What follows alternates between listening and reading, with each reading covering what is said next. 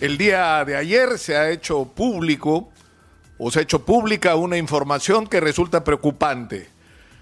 En los Emiratos Árabes Unidos, las autoridades sanitarias están recomendando, y no está claro hasta qué límite, la necesidad de aplicar no dos, sino tres dosis de la vacuna de Sinopharm para que ésta sea eficaz. Y ahora entendemos, pues, por qué el doctor Germán Málaga, jefe del proyecto, se vacunó tres veces y no dos. Porque aparentemente él ya había llegado a la conclusión que para él estar protegido dos no eran suficientes. Entonces, esto, esto nos lleva a una preocupación muy seria sobre la manera como se toman las decisiones en el Perú con respecto a asuntos trascendentales. Porque lo que está claro en relación a la adquisición de vacunas es que lo que movilizó a las autoridades a cargo, que estuvieron a cargo durante Vizcarra y que las mantuvo el presidente Francisco Sagaste hasta que se destapó el escándalo del vacunagate, es decir, que los señores y señoras se habían vacunado ellos y no estaban preocupados por los problemas de los peruanos.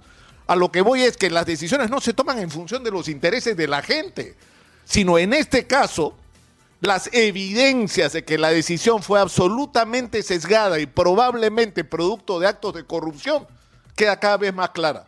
Porque teníamos desde septiembre la vacuna de Pfizer y podíamos haber contratado con otro laboratorio y optamos por no hacerlo para negociar con Sinopharm, que era una vacuna, como se ha dicho, más cara y cuya eficacia estaba aún en proceso de acreditación. Como lo está probando no lo que está pasando acá en Emiratos Árabes, que ha sido tomado como ejemplo. Estamos haciendo, o sea, usando la vacuna de Sinopharm porque eh, Emiratos Árabes, bueno, allá han empezado a vacunar tres veces. Y me imagino que si acá tenemos que hacer lo mismo, no nos van a cobrar por esa vacuna adicional. Pero eso es solo un lado de los problemas que enfrentamos. Porque vivimos agobiados por los problemas y con funcionarios que no solamente son corruptos, sino son ineficaces. Y lo que ha puesto en evidencia ayer Karina Novoa con los documentos acá en Exitosa, los que tuvo acceso, es decir, una comunicación que parte de que el señor Carlos Neuhaus solicita un informe de, diagnóstico sobre la situación de Cenares. Y yo me imagino que la conclusión de ese informe, y lo vamos a hablar con Carlos Neuhaus, Neuhaus el día de hoy, debería ser despedir a la gente que ha tomado decisiones en Cenares. Los almacenes de Cenares, primero, son alquilados. Segundo, están al lado de un grifo. Está prohibido que un almacén de estas características esté al lado de un grifo. En tercer lugar, tiene la mitad de la capacidad de lo que se supone tenía. ¿Por qué? Porque no tiene anaqueles. En cuarto lugar, todos los procedimientos que se hacen son manuales. Es decir, están en el siglo no 20, 19 no usan los recursos más elementales de la tecnología para el registro. ¿Y eso qué es? O sea, ¿qué es lo que abre eso como posibilidad? Que llegan circunstancias en las que no sabes lo que tienes encima. ¿Qué es lo que hay y no hay? ¿Qué es lo que realmente está almacenado? Las posibilidades de corrupción en mecanismos manuales de contabilidad y de registro son enormes. Pero no solamente eso sino que no hay la suficiente capacidad de almacenamiento de frío. Es decir, que si nos empiezan a llegar las vacunas, vamos a tener más vacunas que capacidad de almacenarlas. No solamente por los espacios, sino por las condiciones de frío que se requieren.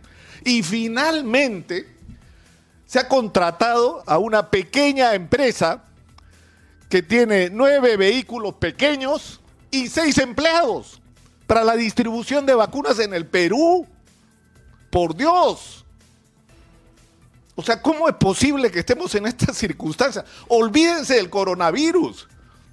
Ahora se entiende por qué hay los problemas de desabastecimiento de medicinas que nos han agobiado los últimos años.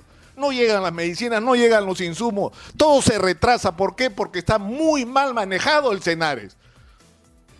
Y yo creo que está muy bien que esta información se conozca, pero las conclusiones tienen que ser las más severas. Es decir, no podemos contentarnos con recibir una información que nos diga lo mal que están las cosas y no hagamos, no saquemos dos conclusiones. Primero que hay que corregir todo lo que está mal.